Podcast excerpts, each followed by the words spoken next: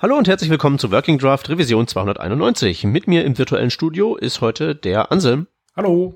Und das war's auch schon. Heute sind nur wir zwei unterwegs und wir haben uns zwei Themen rausgepickt. Einmal ein spekulatives neues HTML-Element und die Neuerungen der nächsten ECMAScript-Revision.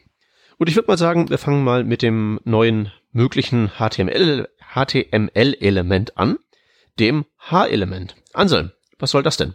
Tja, das frage ich mich auch. Ähm, in der Tat äh, eine gute Frage.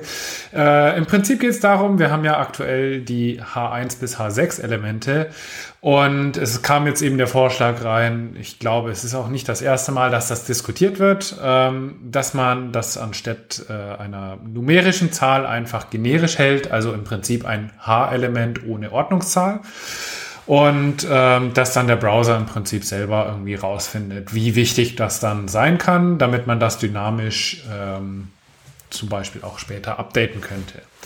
Ja, äh, das Ganze wurde relativ ähm, krass diskutiert in der Community. Ähm, es gab da auch gespaltene Meinungen und ähm, ich glaube, der Peter, also du, hast da auch eine ganz bestimmte Meinung dazu. Ähm, wie lautet die denn? Ähm, naja, es ist ein bisschen komplizierter, das kann man jetzt so einfach nicht sagen. Aber lass uns mal erstmal so ein bisschen genau ähm, so den Use Case aufzeigen und dann gucken wir mal, ob wir dann überhaupt weiterreden müssen. Okay. okay? Ja, dann erklär also, uns doch mal, ähm, wofür könnten wir denn das H-Element brauchen? Naja, im Moment sind wir ja limitiert erstmal auf sechs Überschriftebenen. Das dürfte nicht so das Problem sein. Ähm, viel schwieriger ist es natürlich, dass wenn wir Komponenten bauen, wiederverwendbare Komponenten, die in diesem oder jenem Kontext vorkommen, und in diesen Komponenten gibt es eine Überschrift, müssen wir uns ja mit einer Zahl auf den Überschriftenlevel festlegen. Ist es jetzt zwei oder drei oder vier oder irgendwas anderes? Mhm. Ähm, und das H-Element ist so gedacht, dass einfach durch Verschachtelungen in Section, Article und andere strukturierende semantische Elemente ähm, sich daraus ergibt, welchen Level wir damit meinen. Also wir schreiben ein H-Element rein, aber es wird halt eben gewertet als zum Beispiel ein H4, wenn es halt entsprechend tief in Section, Artikel und Konsorten verschachtelt ist. Und damit könnten wir dann generische Komponenten bauen und wir hätten auch nicht mehr diese Limitierung auf bis zu sechs Überschriftenelemente. Nun bin ich ja hier der reine Theoretiker, ich rede, ich rede ja bloß blödes Zeug und mache ja nicht wirklich irgendwie ernsthafte Arbeit. Deswegen frage ich dich mal, Ansel, wie oft hat dich denn in deiner praktischen Arbeit schon der Schuh gedrückt, dass du so sagtest, ah, äh, ich wünschte mir jetzt, ich hätte ein H-Element. Ohne dieses H-Element kann ich nicht mehr leben. Hm, tja. Also ein paar Mal bestimmt schon. Ähm, genau der Anwendungsfall, wie du gerade beschrieben hast, wenn man halt ähm, Module baut, unabhängig voneinander, nicht irgendwie auf einer Basis einer Seite. Ähm, ja, dann ist es immer schwierig, was nimmt man denn jetzt gerade? Also Gut, die Frage stellt sich jetzt nicht, wenn ich gerade den Titel der Seite baue, aber für alle anderen Elemente ist es dann halt doch eher relevant und gar nicht so einfach vorauszusagen, gerade wenn es dann irgendwie in den H3 bis H6 Bereich geht. Ich finde, H1 und H2 ist immer noch relativ gut voraussehbar, gut planbar, auch mit Modulen. Alles darunter wird dann schwieriger, weil es einfach, ja, nicht klar ist, ob jetzt ein Modul oder ein anderes Modul auf der Seite schon vorhanden ist und damit eben zum Beispiel ein H3-Element schon vorhanden ist und ich jetzt ein H4 brauche oder andersrum. Ja, oder es könnte ja auch tatsächlich sein, dass man ein Modul hat und das kommt mal in den einen und mal in den anderen Kontext und ist je nachdem mal eine genau. Überschriftebene höher oder tiefer. Genau, richtig. Ja. Okay. Ähm, also ab und zu schon, aber ja, irgendwie habe ich es auch bisher immer ganz gut hingebracht, dass trotzdem eine gute Outline rauskam und ich trotzdem modular eine Seite bauen konnte. Also, ja. Weil das wäre jetzt nämlich meine nächste Frage gewesen. Was hast du denn bisher gemacht? Ähm, naja, nachdem wir ja kein H-Element haben, ähm, muss ich ja das benutzen, was wir aktuell haben. Ähm, man muss halt dann einfach ein bisschen weiter planen, man muss äh, sich Regeln schaffen und äh, klar muss man auch Kompromisse machen und dann halt mal irgendwie ja, im Zweifel zum Beispiel einfach mehrere Module auf eine H3 legen, ähm, die theoretisch vielleicht auch eine H3 oder H4 sein könnten. Ähm, naja, da macht man dann halt den Kompromiss und nimmt dann beide Elemente oder beide Module, Module auf eine H3 Überschrift zum Beispiel. Das hört ähm, sich jetzt für mich nicht so an, als hätte dich das ähm, so wirklich jetzt so unglaublich schwer belastet, dass du dich jetzt halt eben auf eine H3 oder 4 oder was irgendwann einfach ent äh, entscheiden musst und sagst, ähm, passt schon so. Ja, aber es ist halt schon auch so ein passt schon so, also ein Kompromiss eben. Ähm, Wenn es jetzt da ein H-Element gäbe, was das automatisch herausfindet, ähm, macht mir das das Leben schon einfacher.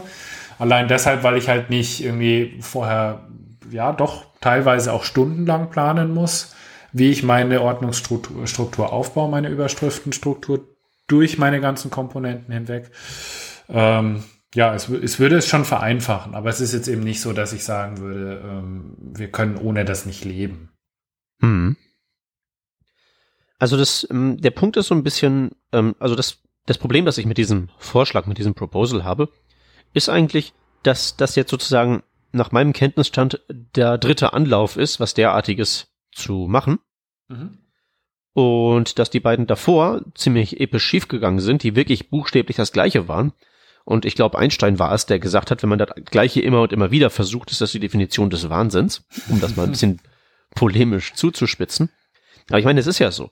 Dieses H-Element, das sollte es ja im Prinzip schon zu Zeiten von XHTML2 geben. Das ist ja nun wirklich jetzt schon fast 20 Jahre her. Und das hat ja nicht äh, verfangen. Und du hast ja vorhin auch den Begriff äh, Outline in den Mund genommen. Im Prinzip ist ja das, was dieses H-Element können soll, das, was alle anderen Elemente können sollten, im Originalentwurf von HTML5 eigentlich ja schon. Da sollte es ja auch schon so sein, dass man im Prinzip allein mit H1 leben kann, indem man dieses Element halt in Section, Artikel und Konsorten verschachtelt. Und dann schlägt der Outline-Algorithmus zu und kann aus dieser Verschachtelung dann eben herauslesen, ähm, ähm, was die eigentliche Struktur ist. Und wenn man es jetzt mal ganz genau nimmt, dann ist ja dieses H-Element nichts weiter als eine gegenüber dem ursprünglichen Outline-Algorithmus noch weiter verkomplizierte Variante des gleichen weil man halt eben jetzt nicht einfach die alten Elemente recycelt und mit der neuen Semantik versieht, sondern halt eben auch noch ein neues Element spezifizieren muss. Und dann kommt noch der ganze Semantikkrempel, der ja schon mal schiefgegangen ist, nochmal obendrauf. Ja, also gerade unter dem Gesichtspunkt, den du gerade angesprochen hast, wir hatten das ja schon, ähm, dass das mit der Outline eben äh, vorgesehen war in HTML5. Das ist ja gerade mit HTML5.1, was vor ich weiß nicht, einigen Wochen erst äh, gepublished wurde, rausgenommen worden. Äh, jetzt kommt dieses Proposal wieder rein. Man sieht halt, es ist schon ein sehr umstrittenes Thema. Ähm, ich finde es aber auch tatsächlich sehr schwierig, weil ich das äh, genau diesen Outline-Mechanismus ähm, einigen Leuten damals erklärt habe, ähm, als HTML5 mittelneu war also so erst zwei, drei Jahre existierte. Mhm. Und ähm, es war total schwierig für viele Leute, das zu verstehen. Und ähm, allein deshalb, glaube ich, ist das halt auch immer noch der Grund, warum das nie sich durchgesetzt hat. Und genau aus dem gleichen Grund würde ich behaupten, setzt sich halt dann auch, falls es das geben würde, ein H-Element nicht durch. Weil man dafür ja tatsächlich erstmal die Outline verstehen würde, ähm, können müsste. Ähm, die Frage ist natürlich dann auch noch, wenn man jetzt ein H-Element hat, was passiert denn mit H1 bis H6? Nimmt man die dann raus aus der Spezifikation oder bleiben die koexistent? Ähm, wenn ja, was bringt das denn dann? Naja, also rausnehmen kannst du sie nicht, ne? Ja, man könnte sie halt irgendwie deprecaten und nur noch mitschicken. Nein, kannst du so. nicht. Das, Nein, kannst du nicht. Das könnte man machen, aber. Nein, das kannst du nicht. Da draußen gibt es so viel zu viele Webseiten, die dieses Ding benutzen. Ja, ja. Also das ist ja nicht mal irgendwie, ist, ähm, es ist ja nicht mal, also du könntest Sachen deprecaten und sagen, ist irgendwie uncool. Mhm. Sowas wie Framesets, also dass du das, das halt genau. eben in den HTML5-Abschnitt reinschiebst, wo drin steht, Autoren nicht benutzen, aber Browserhersteller bitte implementieren. Genau. Das, aber das, das ist ja dann wirklich für so, ja, aber das ist ja wirklich für was so, für so die, die hässlichen Kinder, ne? Für Framesets ja. und sowas. Ja, dann also hat man ja das halt nächste. Halt ich ich habe ja trotzdem zum Beispiel auch Anwendungsfälle, wo ich ähm, in der gleichen Outline im Prinzip eine H2 und eine H3 Überschrift habe. Wie wird das denn mhm. unterschieden ab jetzt? Oder muss ich Na, ich dann meine, einen neuen Wrapper drumherum, eine neue Section, eine neue, ein neues Artikelelement oder ein Aside oder sowas drumherum bauen, bloß damit ich dann wieder eine andere Überschrift, äh, eine Kindüberschrift äh, darstellen kann?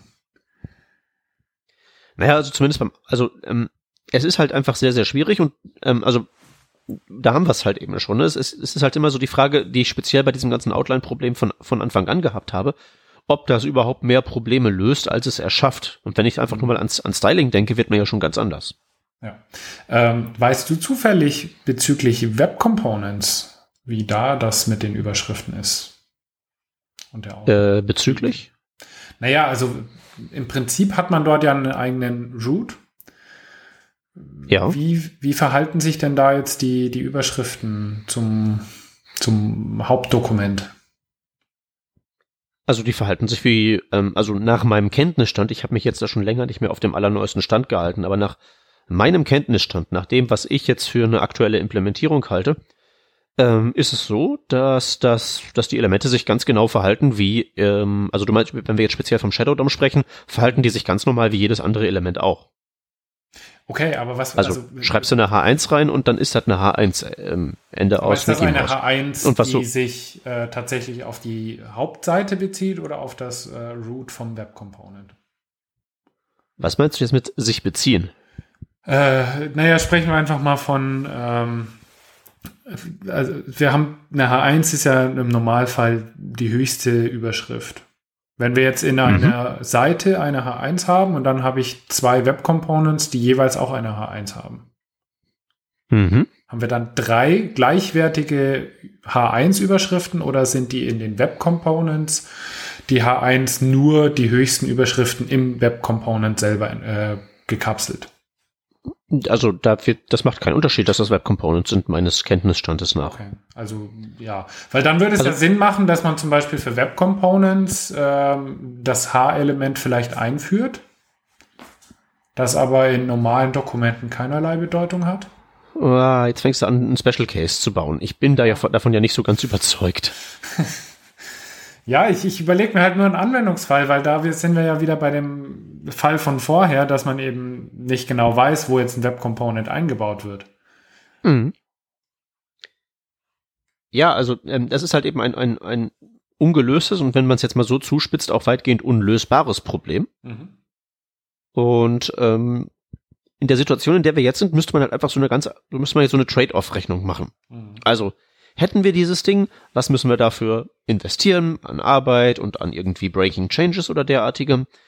Ähm, was sind so die, äh, die, die, die Nebenwirkungen? Was ist der Flurschaden, den wir anrichten? Ich denke da halt eben vor allen Dingen an CSS. Mhm. Und dann ist die Frage, was kriegen wir dafür? Was ist sozusagen dann der Gewinn des Ganzen? So, ja. und ich bin halt eben auf der Gewinnseite nicht so wahnsinnig, ähm, wahnsinnig überzeugt, weil das, was du da erzählt hast von, ähm, ähm, den Problemen, die du da jetzt so im, im Alltag hast mit dem, mit, ne, welches Überschriftenlevel nehme ich jetzt? Das ist halt eben so das Problem, das wir lösen, aber wenn ich halt eben dann gucke, was kostet das alles an Arbeit, die wir da reinbuttern und an Flurschaden, den wir möglicherweise verursachen, bezüglich Suchmaschinen, bezüglich Leuten was erklären, bezüglich CSS, ich weiß halt nicht, ob ich meine Energie da reinbuttern würde, so rein von ja. so rein investitionstechnisch überlegungsmäßig. Ja, jetzt wo du es ansprichst, ähm, bezüglich CSS oder eben auch JavaScript-Selektoren äh, oder generell Selektoren, macht natürlich ein H-Element auch einige Probleme, weil ich weiß ja gar nicht, wie würde ich denn unterschiedliche Font-Sizes zum Beispiel stylen in CSS. Naja, du, man könnte ja so eine Art, so eine Art Pseudoklasse für ähm, Überschrift Level N bauen. Dass du halt nicht alles ansprechen muss, weil wenn wir jetzt so einen Outline-Algorithmus haben, wäre ja zum Beispiel eine H4 ähm, entweder ein H4-Element oder ein H-Element, das äh, viermal verschachtelt ist in Kombination von Elementen. Okay, dann müsste ich ja aber da die äh, Kaskade wieder komplett in den Selektor schreiben und habe dadurch eine ungemein höhere Spezifizität hinterlegt. Genau, es sei denn, es gäbe halt so eine Pseudoklasse, ähm, so meinetwegen Doppelpunkt Headline Level 4. Puh. Ne? Also mhm. das wäre ja denkbar, nur jetzt ja. hast du halt eben noch ein weiteres Ding geschaffen, das erstmal implementiert sein muss. Genau, man bräuchte also weitere Selektoren dafür. Ja. Hm. ja, und vor allen Dingen auch dann hast du das Problem, du könntest, du kannst ja mit dieser Verschachtelungsgeschichte ähm, bis zu Level N gehen. Du mhm. könntest ja eine H37 haben, wenn du, ja, ja. wenn du lustig wärst. So. Da musst du halt jetzt auch irgendwie dann einen Selektor machen, der, das wäre also wahrscheinlich so äh, Nth Heading und dann in Klammern die Zahl oder sowas. Na, dann bräuchtest du einen Range-Selektor wahrscheinlich auch noch und solche Geschichten. Also. Ja, genau. Und vor allen Dingen, nicht nur brauchst du die alle, sondern die müssen äh, alle präsent sein, ehe HTML-Schreiber auf die Idee kommen, diese Dinger einzusetzen. Genau. Also da ist es ist so ein relativ hoher Berg, über den man erstmal drüber klettern muss. Ja, ja vor allem muss, muss, es ja nicht nur in CSS dann implementiert sein, sondern es muss eben im äh, Query Selector für, für, JavaScript und so muss es ja auch mit integriert sein. Also eigentlich mhm. ähm, muss alles fertig sein in jedem Browser, bevor man das irgendwie einsetzen könnte. Genau, es müsste halt eben alles fertig sein. Also das ist so, so, so, so ein Pie-in-the-Sky-Ding, mhm. wo man so sagt, wenn ich jetzt mal annehme, dass A, B und C gegeben sind, dann kann D funktionieren. ja. Aber so kannst du halt nicht arbeiten. Ja. Also das ist halt so ein bisschen das, das Ding. Zumal ich halt auch ernsthaft glaube, dass, ähm, also das ist jetzt ein etwas schlechtes Argument, deswegen bringe ich es als letztes. Aber ich meine, es gibt ja immer was Wichtigeres. Man kann ja zu, zu jedem Ding, ich entscheide mich jetzt X zu machen, kann man ja sagen, ey, du könntest auch Y machen, Y ist doch viel wichtiger. Du kannst immer ein Y finden. Mhm. Aber speziell hier ist es ja nun so, dass, ich meine, welches Problem lösen wir? Wo bringen wir da den Browser jetzt signifikant nach vorne? Was ist so der, was, was ist so auch wirklich so der Use Case, den wir jetzt irgendwie so Apple oder Google oder so auf den Tisch legen können, um zu sagen, baut das ein, dann ist euer Browser signifikant besser geworden? Ähm, naja, also der Use Case wäre tatsächlich halt Accessibility für die Outline, dass die Headlines, egal was man da jetzt modular schreibt, und das ist ja stark im Kommen, also modulare Geschichten, Web Components und so weiter, mhm. ähm, dass da die Outline stimmt, dass dort in dieser Outline die Headlines ähm, von der Wertigkeit auch richtig gesetzt werden automatisch. Moment, Moment, da, das, da muss ich jetzt mal kurz einhaken, weil ist richtig eigentlich nötig? Also legt sich das, kriegt der Screenreader irgendwie Zustände, wenn man H1, H2 und dann H4 hat? Oder wird das irgendwie einigermaßen elegant äh, gemanagt, so ein Problem? Ähm, H1, H2, H4 wird wahrscheinlich gar, also ist kein großes Problem. Ähm, was eher ein Problem ist, wenn du halt ein H1, H2 und dann wieder ein H1 hast. Mhm. Und Aber das ist auf, wahrscheinlich das, das viel äh, wichtigere Problem, weil die meisten Leute wahrscheinlich eher einen H2 reinschreiben in ihre Mo Module, obwohl mhm. eigentlich vorher schon ein H3-Level existiert hat und das eigentlich ein H4 oder ein H3 sein müsste. Also Ah, pass auf, dann würde ich ja als Modulschreiber, der ich ein Modul schreibe, von dem ich weiß, was drin steht, da könnte ich ja doch ganz einfach sagen, meine Überschrift ist eine H6. So, dann bin ich garantiert nicht zu hoch im Überschriftenlevel, aber weil ich weiß, dass in meinem Modul selber keine weiteren Überschriften komme. Ja, aber das also, willst du nicht aus SEO-Gründen, weil du möchtest ja möglichst hohe äh, Headline-Zahlen angeben, weil die ja höherwertig gelten bei den Suchmaschinen auch im Shadow DOM, also da bin ich ja noch nicht so ganz überzeugt von, dass das überhaupt. Ja, wir reden ja jetzt nicht zwingend vom Shadow DOM. Wir, du kannst ja Module auch ohne Shadow DOM schreiben. Hm, gut, klar. Aber trotzdem, ähm, es ist halt dann letztlich ja so, dass man da irgendwie einen Trade-off macht und dieser Trade-off ist ja, ist ja wahrscheinlich im seltensten Fall. Ich meine, du hast es ja vorhin selbst gesagt, H1 und H2, die Dinger sind ja meistens auch sehr grob Struktur der Seite relativ klar. Und dann ab drei wird's knifflig. Ja, ja.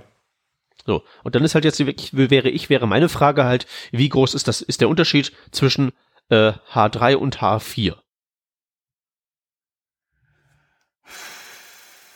So, ja. und wenn jetzt das, wenn jetzt ist, wenn wir, wenn wir jetzt den Fall haben, dass uns beiden dazu keine gute Antwort einfällt, könnte das daran liegen, dass es da noch gar nicht die gesicherte Erkenntnis gibt. Mhm. Das ist ja zum Beispiel das, ähm, ich bin ja nicht der Erste, der, diesen, der dieses H-Element ein bisschen seltsam findet. Der gute Jack Archibald hat auch einen Artikel darüber geschrieben. Und der hat sich vor allen Dingen darüber beschwert, dass hier sehr viel gefordert und postuliert und behauptet wird, aber es da keine, keine Datenbasis gibt, wo man sagt, äh, hier der Unterschied zwischen H3 und H4 ist so signifikant, dass wir auf jeden Fall uns jetzt diese extra Arbeit machen müssen. Genau. Ja. ja. Es ist halt so ein typisches Engineer-Ding, Engineer wo wir sagen, ja, mit dem H-Element wäre alles viel schöner und sauberer und besser und cooler. Aber das ist halt dann wieder die Frage, so Trade-off, Investment, bla, ja. rechnet sich das? Und da habe ich halt ganz große Zweifel. Ja, es ist halt im Prinzip so, man denkt nicht über das, was bisher existiert nach, sondern man schlägt einfach die sauberste Lösung vor. Ähm, wenn man es halt dann kombiniert mit dem, was wir schon haben, was wir auch nicht einfach mal rausnehmen können aus dem Browser ähm, und was die Leute eh schon wissen und auch anwenden, dann ist es halt vielleicht nicht mehr die klügste Lösung. Obwohl es die mhm. sauberste mhm. wäre oder die, die einfachste. Ja, die, die, die, die einfachste in einer, wenn man jetzt vorne anfangen würde, wäre es die einfachste. Genau, das, das muss man ja immer unterscheiden. Stand heute, ähm, wenn wir das alles neu bauen würden, dann ist das einfach was anderes als vor 20 Jahren. Dann würden wir eben modular rangehen und dann macht das auch Sinn, sowas automatisiert zu machen. Ähm, haben wir aber nicht gemacht, war damals nicht so und das bleibt uns ja erhalten und deswegen, ja, ähm, glaube ich, halten wir das jetzt beide für so eine mittelprächtige Idee. Ne?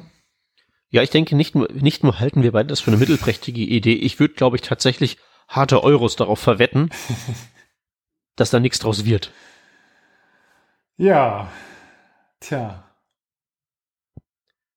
Also, schöne Idee für wenn wir das nächste Mal HTML komplett neu schreiben, so wie bei XHTML2 damals. Dann machen wir das auch, genau. Äh, genau, genau, dann machen wir das. Aber bis dahin würde ich sagen, äh, sollen die sich doch mal auf, bei GitHub zanken. Der geneigte Hörer darf da gerne sich den Link angucken und da durchscrollen. Das ist wirklich ein sehr schmaler Scrollbalken, weil ein sehr langer Text.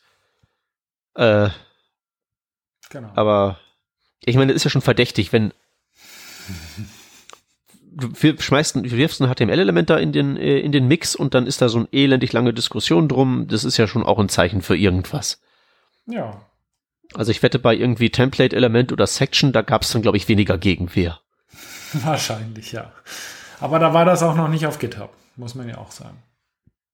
Da war es auf Mailinglisten, da nimmt dann die Gegenwehr eine etwas ähm, andere Form an, aber die ist dann ja trotzdem da. Ja, das stimmt. Ähm, gut, schön. Wir haben noch ein anderes Thema. Ähm, da geht es auch wieder um Webstandards. Diesmal aber um welche, die tatsächlich ähm, jetzt schon so fast verabschiedet sind. Und zwar um ECMAScript 2017. Und ähm, da du, Peter, dich ja immer ganz gut auskennst damit, ähm, würde ich mir gerne einfach mal erklären lassen, was es jetzt da so Neues gibt. Also wir haben da ja. Ich gebe mein Bestes. Bitte? Ich gebe mein Bestes. Sehr schön. Äh, wir haben da ja zum Beispiel die Async Functions. Ähm, vielleicht kannst du kurz umreißen, äh, was die tun, wo, wofür die gut sind und warum wir die brauchen. Äh, also das mit, bei dem letzteren bin ich mir gar nicht so sicher. Aber ich kann ja mal probieren zu erklären, was die, was die machen. Mhm. Also die Idee ist die ähm, folgende, wenn ich es mal so grob, grob, grob umreiße. Ähm, ich erkläre meinen Padawan, wenn ich den JavaScript beibringe, ähm, Promises immer darüber, dass ich behaupte, es gäbe zwei Sorten von Funktionen. Einmal die normalen, da füttert man Parameter rein und kriegt ein Ergebnis zurück. Und wenn man sich gegen Exceptions schützen möchte, baut man da einen Try-Catch drumherum. Und dann gibt's die asynchronen Funktionen, tut man Parameter rein und kriegt, weil da drin was Asynchrones passiert, ein Ajax-Request oder derartiges, ein Promise zurück statt einem Ergebnis. Mhm. Ähm, und mit dem Promise ist ja dann auch Try-Catch und alles ähm, ganz bequem abgefrühstückt. Und das benutze ich immer so als mentales Pattern, dass ich entweder bewusst eine Funktion baue, die synchron ist, oder bewusst eine Funktion baue, die asynchron ist. Ähm, und eine asynchrone Funktion, Funktion, eine Async Function, gemäß ECMAScript 2017, ist im Prinzip, dass ähm, wir dieses ähm, Denkmuster von einer asynchronen Funktion tatsächlich zum Sprachfeature erheben. Da gibt's dann ein neues Keyword namens async, das schreibe ich von meiner Funktionsdefinition. Also ich schreibe async leer Function foo und dann Parameterliste und den ganzen Rest. Und wenn ich diese Funktion aufrufe und Parameter reinfüttere, kriege ich, wenn ich da in der Funktion irgendwo einen Return drin habe, tatsächlich nicht das Ergebnis zurück, sondern ein Promise auf das Ergebnis. Punkt eins Und Punkt zwei ist, dass ich innerhalb von diesen asynchronen Funktionen das Keyword await verwenden kann. Await erwartet auf der rechten Seite von sich selbst ein Promise, äh, oder sagen wir mal ein, etwas, wo ein Promise rauskommt, zum Beispiel ein Funktionsaufruf. Äh, und await bedeutet halt wirklich, dass die Funktion so lange wartet, bis dieses Promise auf der rechten Seite ein Ergebnis geliefert hat oder von mir aus auch ähm, rejected wird. Und erst dann geht's weiter. Und die Quintessenz davon ist, dass ich halt eine Funktion schreiben kann, wo halt Dinge auf andere Dinge warte, indem ich sage, äh, weiß ich nicht, war A gleich await auf dieses und dann in der nächsten Zeile war B gleich await auf solches, auch erst dann passiert, wenn die Zeile darüber, das await davor, passiert ist. Das Ganze ist implementiert dann halt eben mit, ähm, mit, der, mit Generator Functions. Das kann man sich auch tatsächlich, ähm, wenn man möchte, selber schreiben. Das sind nicht wahnsinnig viele Zeilen Code. Ähm, und ist letztlich eine feinere, eine, eine etwas einfachere Syntax, wenn es darum geht, Dinge zu formulieren, die aufeinander warten. Dass ich halt einfach überall vor jedes Ding, was ein Promise liefert, ein Await klemmen kann und sicher sein kann, dass dann wirklich darauf gewartet wird. Mhm. Okay. Das ist es so im Wesentlichen. So, äh, was ich mich halt eben jetzt, ähm, also da gibt's jetzt so eine verschiedenartige Gegenwehr dagegen. Eine vor allen Dingen bezieht sich darauf, dass Await halt nur funktioniert mit Promises, dass also Promises wirklich so der einzige und auf alle Ewigkeit der einzige Weg sind, um auf etwas zu warten. Es gibt aber jetzt nur noch andere Sprachkonstrukte, auf die man warten kann. Aber Promises sind halt eben hier die einzigen, dass man sich also darauf festlegt. Und was ich mich halt eben frage ist, ähm, also wie gesagt, ich schreibe ja keinen Code berufsmäßig. Ich weiß das ja alles nicht. Aber wie oft man wirklich sowas hat, dass man so Dinge hat, die aufeinander warten und dass das wirklich kompliziert ist. Also mit Promises könnte man ja auch einfach sagen, äh, mache irgendwas, then dieses, then jenes, then solches. Und das ist ja auch im Prinzip ein Warten aufeinander. Es ist dann so ein bisschen die, äh, die funktionalere Variante, während dieses Await so ein bisschen mehr diesen imperativen äh, Style vielleicht, vielleicht befördert. Aber ähm, grundsätzlich weiß ich halt nicht, ob man das dringend braucht. Vielleicht ist es nett für den einen oder anderen und vielleicht ist es auch wurscht. Okay, danke dir. Ja, ähm, wir haben noch was weiteres Neues. Äh, das nennt sich Shared Memory and Anatomics. Äh, Atomics. Sagt dir das denn irgendwas und kannst du uns dazu auch was sagen? Ähm, kann ich. Ähm, jetzt nicht so wahnsinnig viel. Das ist auch schon ein bisschen spezieller. Ähm, der Haupt-Use-Case für diese Sachen ist, denke ich mal, vor allen Dingen da, ähm, wenn es darum geht, dass wir JavaScript als Kompilierziel betrachten. Mhm. Äh, anderswo in anderen Sprachen, C++ und Konsorten, da haben wir ja Multithreading. Und Multithreading ist ja tatsächlich ganz elementar darauf angewiesen, dass es Shared Memory gibt, sprich wir haben zwei Dinge, die wirklich buchstäblich gleichzeitig passieren und auch in die gleichen Daten, auf die gleichen Daten zugreifen können und da gegebenenfalls auch gleichzeitig reinschreiben können. Ähm, das haben wir jetzt ja in JavaScript nicht. Also erstmal haben wir sowieso kein Multithreading. Wenn überhaupt, haben wir diese Webworker. Und diese Webworker sind ja am Ende trotzdem wieder über Event Loops miteinander verknotet. Das heißt, gleichzeitig passiert da immer noch nichts. Wir haben weiterhin Funktionen, die nacheinander passieren. Und wenn wir zum Beispiel Daten in einen Webworker reinschieben äh, wollen, müssen wir die da entweder rein kopieren oder rein transferieren. Aber es kann immer nur einen geben, der auf irgendwie zum Beispiel einen Array-Buffer Zugriff hat. Und mit diesen Sachen, Shared Memory und Atomics, kriegt man es hin, dass innerhalb von sehr wohl definierten Grenzen tatsächlich diese Gleichzeitigkeit passieren kann. Shared Memory heißt also, es gibt da eine spezielle, ähm, wenn ich es richtig im Kopf habe, eine neue, ein, ein, ähm, einen neuen Array Buffer, den Shared Array Buffer, äh, auf den dann zugegriffen werden kann über diese Atomics API. Und die Atomics API ist halt eben Atomic Operations, sorgt halt eben dafür, dass obwohl wir die Gleichzeitigkeit haben, wir diese klassischen Multithreading-Probleme mit Dingen, die gleichzeitig passieren in unvorhersehbaren Reihenfolgen, ähm, so nicht passieren, beziehungsweise so sehr nicht ins Kontor schlagen. Ich denke mal, das wird den, ähm, den durchschnittlichen Webentwickler jetzt nicht so wahnsinnig betreffen. Das braucht man halt, wenn man sein typisches UI baut, eher gar nicht. Und wahrscheinlich ist es hauptsächlich was für solche, ja, ich kompiliere mir mein JavaScript aus meinem C++ zusammen Angelegenheiten. Mhm, ja.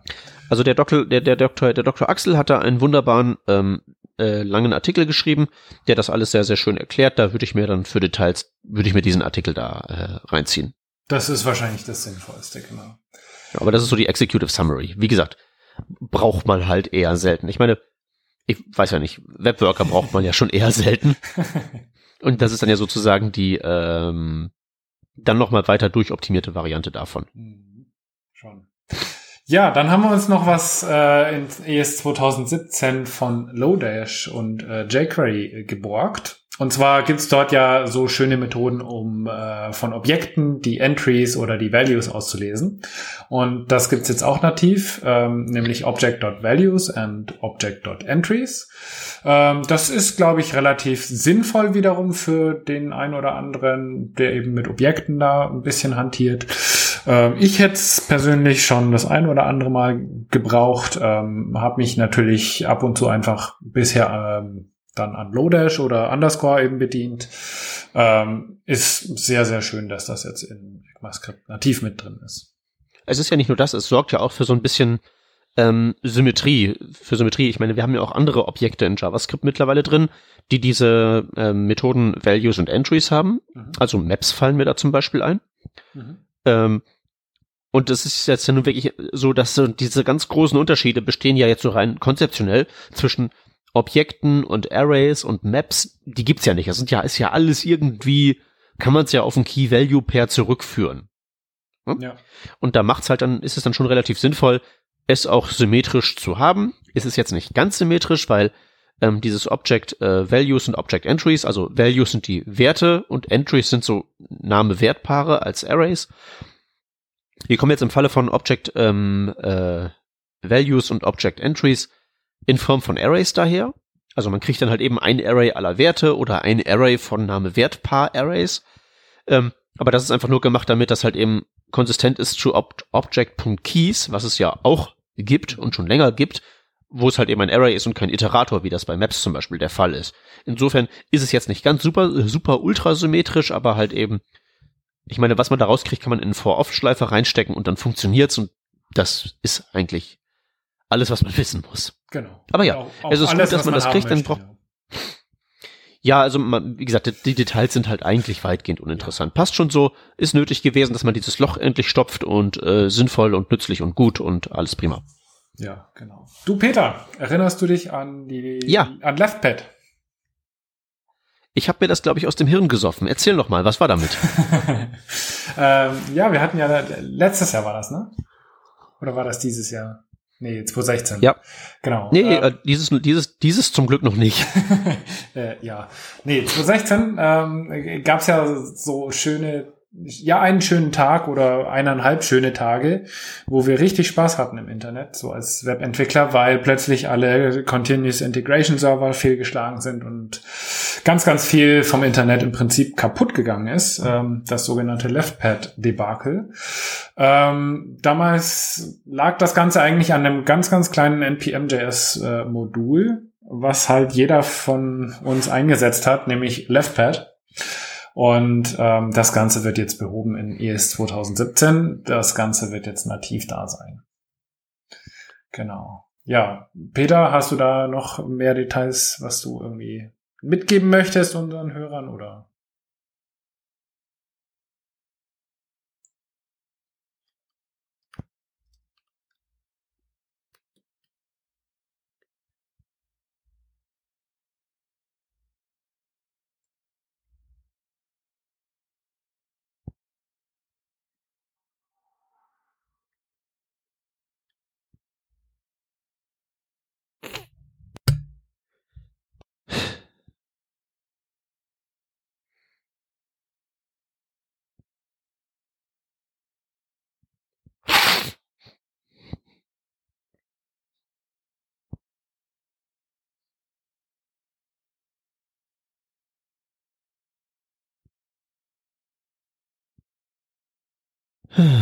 Es tut mir so leid, Shep.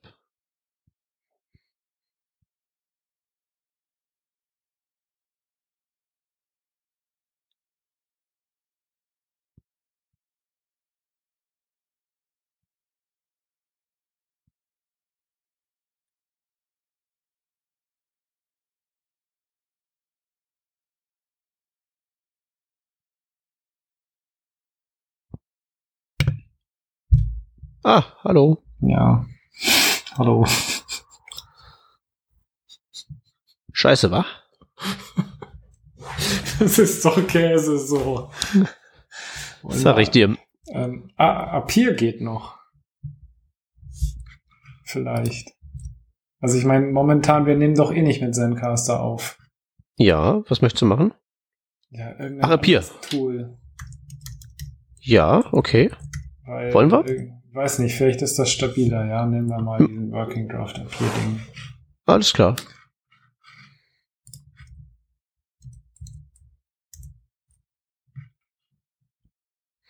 Hallo. Ah, hi.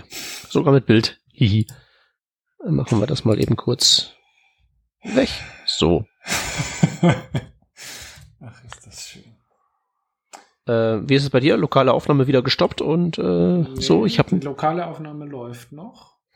Okay, also dann schreib dir die Zeitmarke mal grob auf, dass der Chef weiß. Ich meine, er sieht's ja eher am Ausschlag wahrscheinlich, wenn du nicht jetzt so. Ja, das Vom Erzählen ins. Schimpfen Das- direkt das übergeleitet schneiden wir hast. Alles, ähm, ja, kriegen wir hin. Ich hoffe, ja. Ja.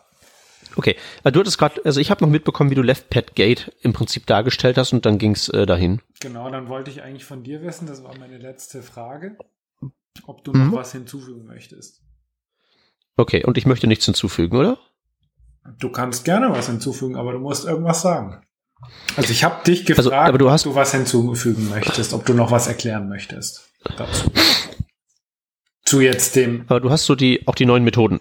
Nee, die neuen Methoden habe ich ihm nicht erklärt. Ich habe nur das Leftpad Ach so. und so erklärt und. Mhm, okay, dann, kann, dann steige ich also da wieder ein, wo es darum geht, äh, ob ich noch was hinzufügen möchte. Genau. Du könntest dann noch was erklären dazu. Ja. Okay, dann werde ich einfach mal, dann werde ich einfach mal doll wertend und sage so, und das ist ja eigentlich ziemlich armselig, oder Anselm? Und dann darfst du überleiten zu der Erklärung. Das kann, äh, zu welcher Erklärung? Äh, was die neuen Methoden machen. Pet Start, Pet End. Ja, mach du das doch gleich. Ja, okay, kann ich ja, kann ich ja probieren. Okay, dann klatschen wir wieder auf der gedachten vier, ja? Genau. Okay. Ja. Eins, Eins. zwei, drei. Eins, zwei, drei. Jetzt hast du aber gerade ganz übel krasses Delay. Das ist schlecht. Also so zwei Sekunden ungefähr. Oh je. Okay, das ging jetzt wieder relativ schnell. Anscheinend hat sich's wieder eingekriegt. Okay, gut. Alles klar. Also, möchtest, möchte ich noch was hinzufügen, war die Frage. Genau. Naja, also eigentlich ist das vor allen Dingen ziemlich armselig, dass wir für so Sachen wie halt eben, ich fülle einen String ein bisschen auf, dass wir dafür halt eine Library brauchen, oder? Soll man jetzt sagen, brauchten? Weil was wir jetzt kriegen, sind zwei neue, naja, wir kriegen jetzt immerhin zwei neue String-Methoden, Pet Start und Pet End, ähm, wo wir einen gegebenen String ähm, einfach so mit ja, einem Zeichen unserer Wahl auffüllen können. Ist halt im Prinzip wie Pad Left und Pad Right, nur halt eben heißt es jetzt End und Start. Was ja vielleicht nicht ganz schlecht ist, weil es soll ja auch Sprachen geben, wo man andersrum schreibt als von links nach rechts. Oder von oben nach unten. Ja, ich glaube, das ist, das kommt auch vor. Tatsächlich, ja, stimmt. Ähm, da ist halt End und Start besser als Left und Right. Genau. Ja, das stimmt. Ähm, aber wir haben jetzt eine Lösung, finde ich gut. Ja. Dann haben wir noch weiter eine Funktion für die Objects, und zwar Get Own Property Descriptors. Uff, ähm, also die, die Executive Summary davon ist, ähm, es ist ja so, wenn, man, wenn ich auf einem Objekt eine Property definiere, ich schreibe also mein Objekt .foo gleich 42, definiere ich ja vier Dinge. Einmal den Wert der Property mit 42 und dann gibt's ja noch drei Flags namens Writable, Enumerable und Configurable, die beschreiben, ob diese Eigenschaft auch wieder überschrieben werden kann, ob sie gelöscht werden kann und so weiter. Und es gibt auch eine Möglichkeit, diesen sogenannten Property Descriptor, also Value plus Writable, Enumerable und Configurable auszulesen. Und diese eine Funktion, die es da gab, hieß Object Get Own Property Descriptor, womit ich für eine Property den Descriptor kriegen konnte. Und aus irgendwelchen Gründen gab es das immer nur für so eine Einzelproperty. Wenn ich also alle Property Descriptors von einem Objekt haben wollte, müsste ich über das Objekt drüber loopen. Aber jetzt gibt's ganz neu Get Own Property Descriptors mit S am Ende, womit ich bequem alle kriegen kann. Ist so ein weiteres äh, Feature der Marke offensichtliches Loch stopfen. Sehr schön. Ja. Also ich kenne keinen, der das jemals benutzt hat, außer zu Demo-Zwecken.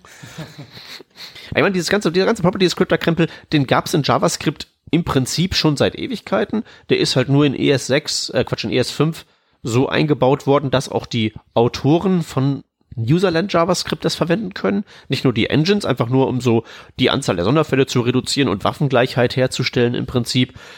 Und jetzt werden sozusagen dann noch ein paar Komfortlücken geschlossen. Aber das ist wirklich auch etwas, wo sich, glaube ich, Otto Normal JavaScriptler nicht so wahnsinnig viel drum kümmern muss. Ist halt jetzt auch da, ist sinnvoll, schön. Mhm. Ja. So, zu guter Letzt haben wir noch ein ganz, ganz schönes neues Feature. Ähm, es ist ein ästhetisches Feature, nämlich Trailing Commas and Function Parameter Lists. Ja, ich habe eine Function foo und dann hat die die Parameter a, b, c und neu ist jetzt, dass ich nach dem c auch noch ein Komma lassen kann, auch wenn danach nichts weiter kommt. Das ist kein Syntaxfehler mehr. Sehr schön. Das ist ja das, was ganz, ganz viele Leute mittlerweile auch präferieren, weil man dann die Zeilen im Editor einfacher tauschen kann.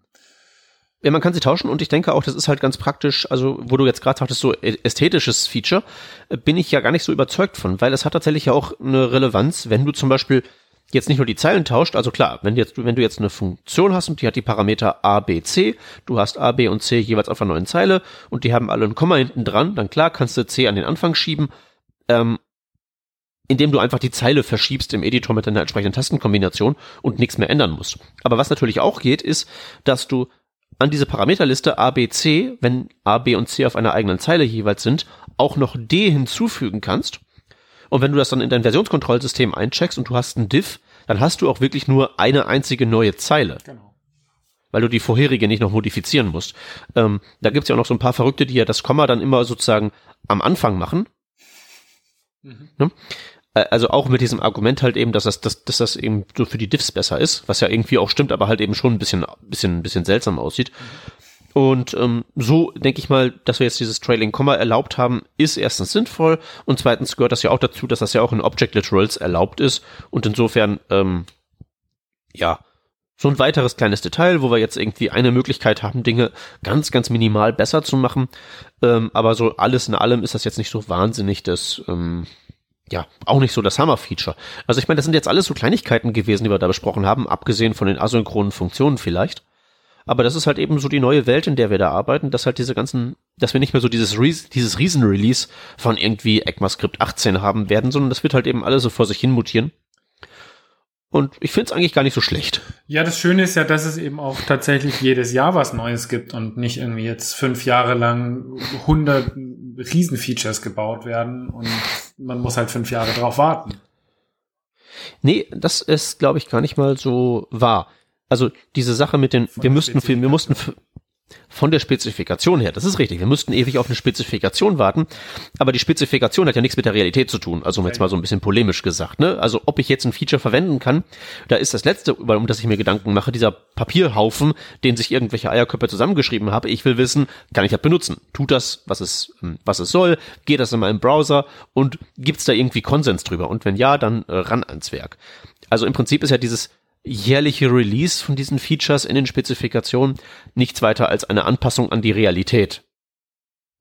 Ja. Und insofern ist das ja vorher auch alles Fiktion gewesen. Auch so diese ganzen Sachen wie HTML, äh, was ist da jetzt, HTML 5.2 und alles.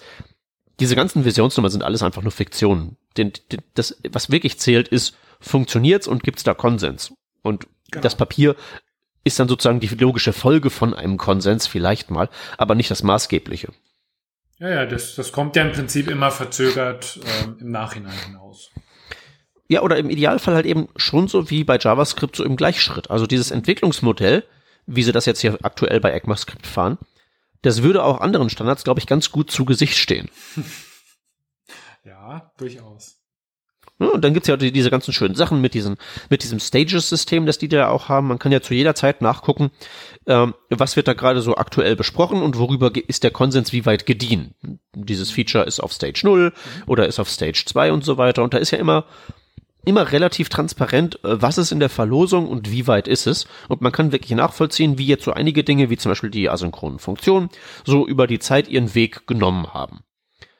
Und das ist ja dann bei HTML, also ich meine, man muss sich ja nur mal diese GitHub-Issue da angucken zu dem H-Element, was wir ja ganz zu Beginn hatten. Das ist alles so ein bisschen, sagen wir mal, oldschooliger, uns mal nicht zu, nicht, nicht zu bewerten zu gestalten. Das ist halt noch ein bisschen näher an diesem alten Prozess des Standardschreibens dran und nicht so sehr an diesem sehr äh, evolutionär und web-nativen Prozess, den sie bei ECMAScript aktuell haben. Und ich glaube, das würde halt wirklich allen Beteiligten ganz gut zu Gesicht stehen, das mehr wie ECMAScript zu machen und weniger wie Oldschool HTML. Hm, das stimmt allerdings.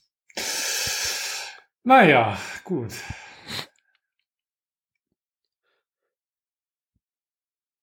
Tja, dann schauen wir mal, was ECMAScript 2018 für uns zu bringt, nicht wahr? Äh, ja, bis dahin ist ja noch ein bisschen Zeit.